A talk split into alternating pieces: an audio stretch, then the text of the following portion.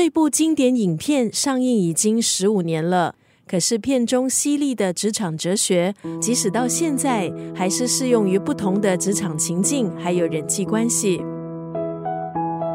今天在九六三作家语录分享的文字，出自这部经典影片《穿着 Prada 的恶魔》。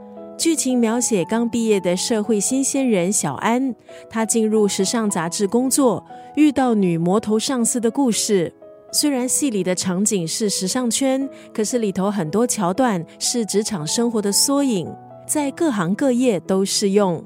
除了多套华服造型、时尚场景让时尚迷看得过瘾，穿着 Prada 的恶魔里头的台词也让人津津乐道。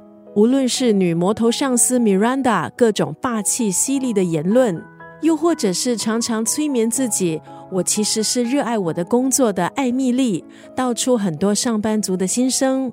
片中的其中一句台词：“等你的私生活全毁的时候，告诉我，因为这表示你就要升官了。”这句话赤裸展现职场天生的黑色幽默。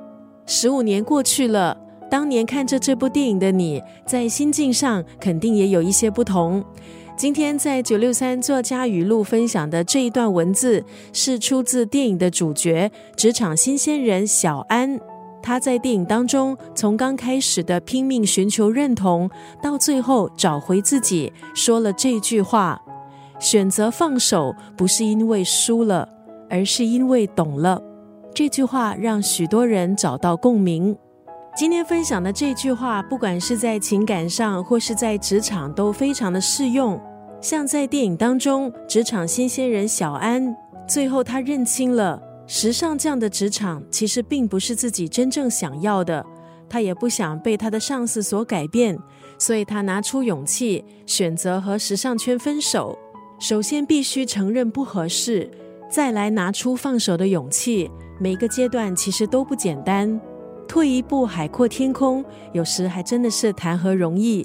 今天在九六三作家语录分享这部经典影片《穿着 Prada 的恶魔》当中的这一段文字：选择放手，不是因为输了，而是因为懂了。